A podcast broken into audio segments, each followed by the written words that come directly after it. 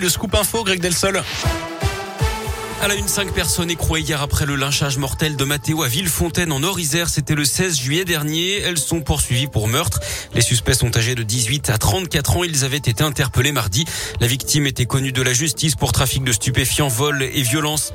Macabre découverte dans le Puy-de-Dôme. Le corps du ramasseur de champignons disparu à Volorville a été retrouvé dans un puits. Ce sexagénaire qui habitait hier était porté disparu depuis deux semaines.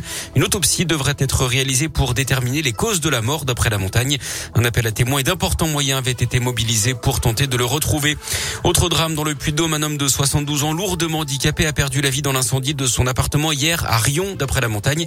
La piste accidentelle est privilégiée. Des allumettes et une pipe mal éteinte pourraient être à l'origine du sinistre. Trois ans et demi de prison ferme, c'est la peine retenue contre un homme pour des violences en récidive sur son ami, d'après la montagne.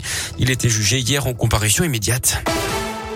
À l'étranger, cette attaque en Norvège hier à Kongsberg, c'est une ville à l'ouest d'Oslo, la capitale. Un homme a attaqué des gens avec un arc. Bilan 5 morts et 2 blessés. Il pourrait s'agir d'un acte terroriste. Le suspect, en tout cas, était arrêté.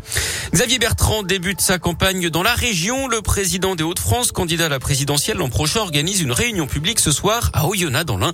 Il sera aux côtés de Damien Abad, le chef de file des députés Les Républicains.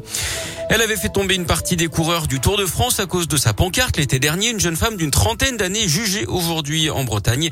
Elle encourt jusqu'à 15 000 euros d'amende et une peine d'un an d'emprisonnement.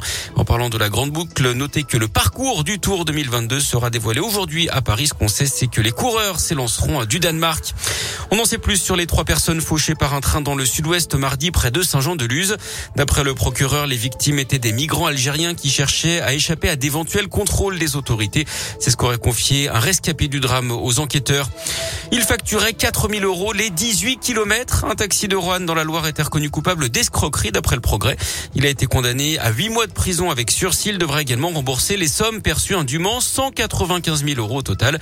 Il a expliqué qu'au départ, il avait fait une faute de frappe dans sa télétransmission en rajoutant deux zéros, mais qu'en voyant la somme remboursée par la Sécu, il avait finalement continué. Du sport du foot en équipe de France, des soucis pour les frères Hernandez. Trois jours après la victoire en Ligue des Nations, Théo Hernandez, le joueur du Milan AC, a été testé positif au Covid. C'est le deuxième joueur des Bleus contaminé après Adrien Rabiot la semaine dernière. Et puis son frère Lucas, lui, risque la prison en Espagne. La justice a ordonné son incarcération. Celui qui a marqué le but vainqueur contre la Belgique en demi-finale n'aurait pas respecté une mesure d'éloignement imposée après Enrix avec sa compagne en 2017. Il devra se présenter au tribunal mardi prochain. Le joueur a et déjà fait appel de cette décision. Et puis on joue en Ligue des Champions féminines. Ce soir, les Lyonnaises affrontent les Portugaises du Benfica à 21h.